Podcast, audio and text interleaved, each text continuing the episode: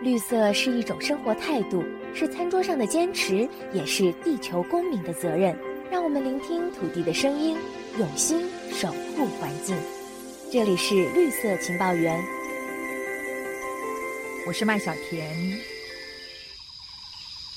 这一波禽流感大流行，不只是禽鸟受到了重大打击，哺乳动物也跟着遭殃。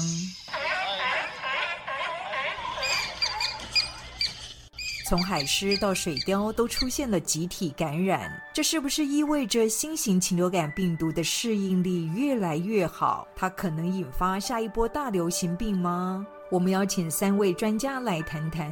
第一位是台湾中心大学兽医学院的院长张兆勤，张教授您好。各位听众朋友，大家好。接下来是屏东科技大学兽医学系的副教授郑明珠，郑教授您好。你好。第三位是台湾大学流行病学与预防医学研究所的教授陈秀熙，陈教授您好，听众朋友大家好。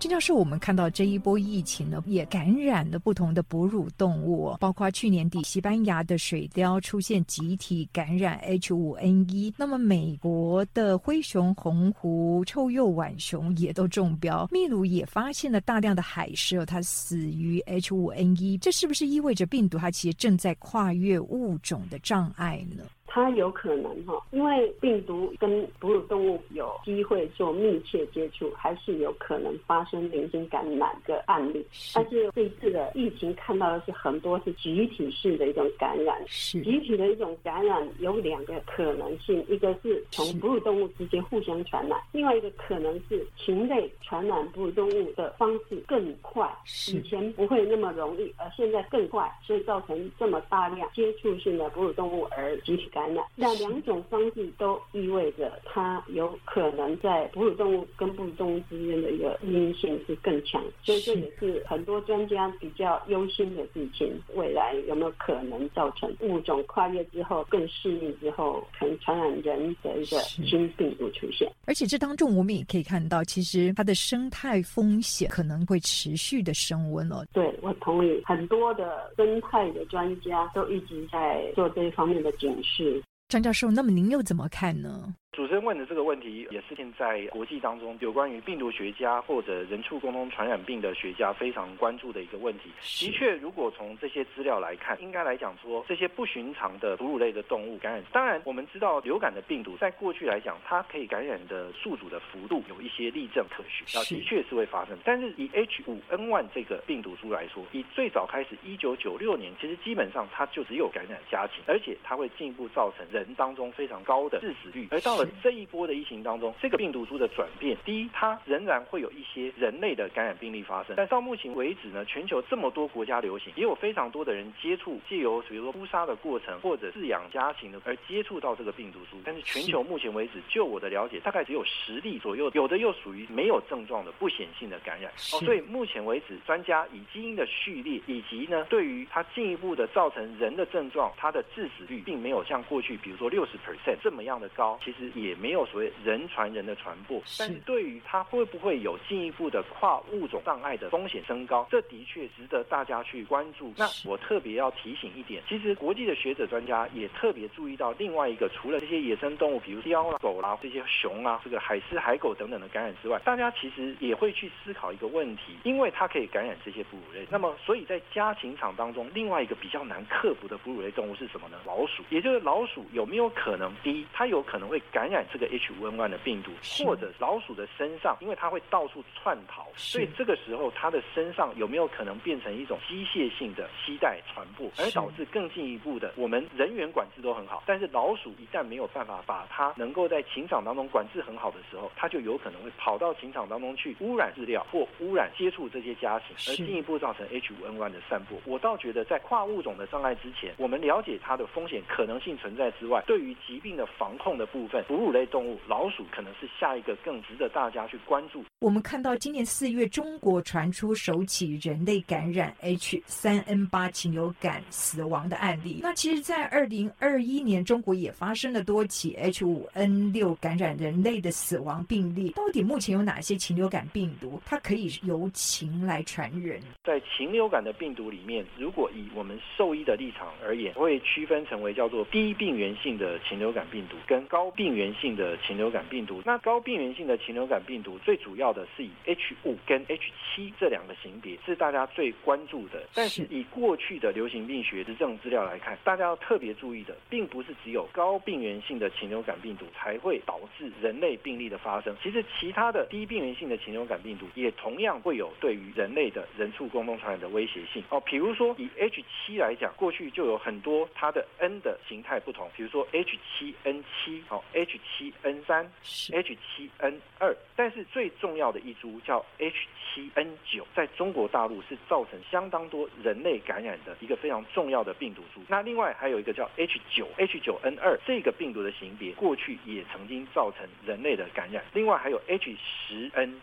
H10N8，那另外台湾过去也有一例叫做 H6N1，是感染人类的。所以基本上这个禽流感病毒真的是一个值得大家关注的病毒，因为它的组合非常多。那另外呢，也由于近几年来当中呢，人类对于这些食用动物的禽肉的需求在增加，所以因此呢，家禽场的数量也会有增加。增加的时候，就势必会跟人居住的环境等等的重叠性会产生更高。所以在这种状况底下，就会导致更多的人跟家禽接触的机会增加，而提升人畜共同传染病的威胁性。所以，我们看到今年四月，中国就传出首起人类感染 H 三 N 八禽流感死亡的案例哦。陈教授，这当中您看到它透露出什么样的危机呢？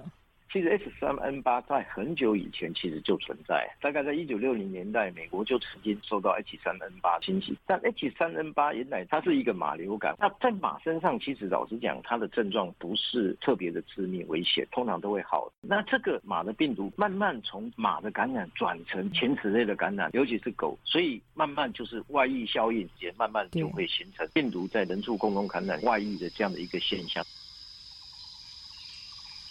这样说，那么现阶段我们看到人类感染禽流感病毒，它的主要的传播途径有哪些呢？过去以来，非常多的人类感染都是在活禽市场上出现的，尤其是 H7N9，大部分的病例都是在活禽市场发生的。活禽市场它其实本身也提供了一个病毒，不管是复制增生或者是基因突变重组的一个绝佳环境，是吗？是啊，比如说一个活禽市场，那它里面有。水禽、鸭子也有鸡、鹌鹑，他们有需要进行野味嘛，抓一些野鸭子，也通通摆在一个空间。那所以呢，禽鸟之间就可能产生了所谓的跨禽种的传播了，就是本来是感染在一只鹌鹑，结果它就跨越宿主感染到鸡。那大部分的原始来源都来自于水禽比较多，因为水禽通常感染不会生病，所以它被抓到的活禽市场，你也不知道它有感染病。那病毒在这样的一个空间产生了跨物种、跨禽种的一个传播，那而且它会变成在同一个机制里面产生了病毒的重组。是，那在跨物种的当下是产生了叫做基因突变。所以我们看到中国常出现禽流感病毒的重组或者是变异哦，您会认为活禽市场可能是其中的一个原因之一吗？呃，或者是是跟疫苗有关系呢？是打疫苗？两种。都有关系，禽流感比较有名的都是从中国源起。一九九六年那个 H5N1，然后呢 H7N9 造成人类那么多的死亡率，它也通通是发生在中国大陆。那中国大陆有一个叫 H9N2，也会感染人的低病原性的，它这个病毒也是在中国大陆自己产生所谓的重组株的一个出现。所以中国大陆过去我们都认为它是一个新的禽流感发生的。呃孕育中心，张教授，这是不是也意味着说，活禽市场在禽流感病毒的传播上啊，其实某种程度也扮演了一个重要的角色呢？对，因为我们要知道，尤其在活禽市场当中，家禽低。经过了长途的运送之后，到了传统市场的活禽要拍卖之前，它其实事实上是被关在非常狭小的笼子里，对于整个动物福利的人道没有办法被接受之外，另外在这样一个狭小的空间、拥挤的空间当中，它所造成的问题是：第一，家禽会有相当高的压力，这个生理上的压力会导致于他身上的很多的病原更容易进行排出的动作，所以会在这个时间点更容易造成人员的接触而造成感染。另外，它会造成相关的环境当中的污染的问题，所以活禽市场绝对都是负面的。我们也要特别注意，除了活禽市场有可能会进一步的造成人跟动物之间散播之外，我们在整个的家禽产业的地点的配置，也就是它必须要跟人类的居住环境必须要有一些距离。哦，中国大陆很多叫做后院养鸡，所谓 backyard chicken，这些后院养鸡的一些状态，由于动物跟人之间距离太近，在这样一个过程里面呢，它又没有办法防范野生动物跟比如说候鸟跟它的后院的养鸡之间的接触，所以在这样一个过程就造成一个自自然的筛选环境，而进一步的，我们在近几年当中可以看到很多的相关的人畜共通疾病会在这些国家地区流行，其实事实上都不是没有原因的，所以这些东西都必须要从整个生态学或者是减少跟野生动物之间距离接触的机会，保有它们的生态环境，让它们能够有一个很好的栖息地，这些都必须要从人畜共同传染病的观点、保护人类的观点、保护生态动物的观点来进行审慎的考量。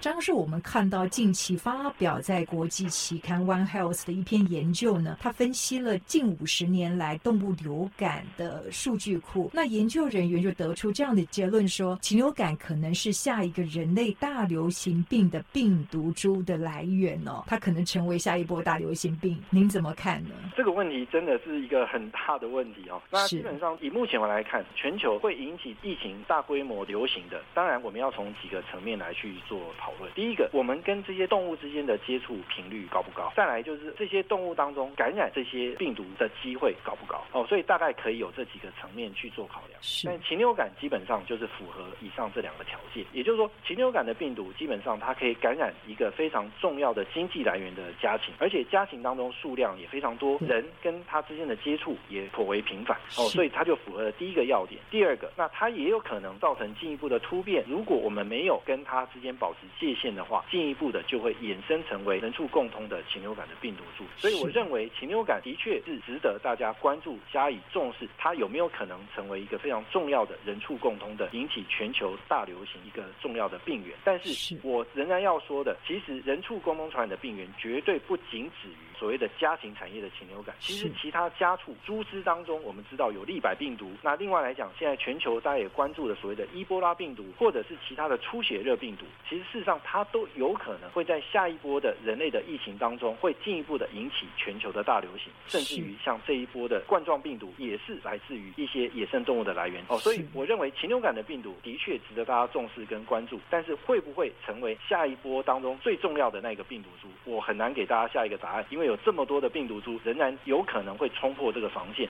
郑教授，您看到现阶段全球应该怎么样来强化禽流感的监测系统啊？其实哺乳动物我们比较担心的是猪，因为最常看到造成人的大流行的新病毒，通常是禽流感跟所谓的布瑞的流感在猪的体内产生的一个重组。所以我个人是认为，要知道有没有这样的病毒到猪身上是很重要的，要担心会不会造成人的大流行，要去监。监测猪是更重要的。一九九零年 H1N1 全球流行的新型流感，那个病毒就是在墨西哥的猪身上再传染给人。那这个病毒，据了解，它整个基因里面就是有禽类的病毒一起进去的。张教授，你有什么建议的做法吗？现在全球对于禽流感的疫情，大概有两种最主要的方式。当然，第一个，各个国家当中最主要做的就是候鸟的监测。那候鸟当中监测出来的结果呢？如果在当地如果有病毒引入的时候，他们进一步的借由基因序列的比对，就可以大致知道在候鸟移行的流行期间跟热区有没有可能进一步的造成禽流感病毒散布。所以这一点对于候鸟的监测要持续的做。那另外。一点有关于野生动物的其他的监测，我认为我们要从禽场它的整个的饲养的环境来去做考量。禽场的部分有哪些动物有可能会跟它接触？第一个重点，如果有相关的家畜、犬猫等等会进入相关的禽场，犬猫的监测相对应而言也扮演非常重要的角色。是。那另外一个野生动物，老鼠或者蝙蝠，我也认为是非常的重要，因为这些动物其实事实上它是无孔不入，它有可能会钻到家禽的禽场当中，所以蝙蝠啊、老鼠，甚至于当地的一些留鸟，这些有可能因为跟水禽的水池栖息地是在同一个环境哦，它有可能借由它的排遗排出来的排泄物，进一步的造成禽流感病毒散布。是的，面对狡猾多变的禽流感，我们不容掉以轻心。这里是绿色情报员，我们下次再会。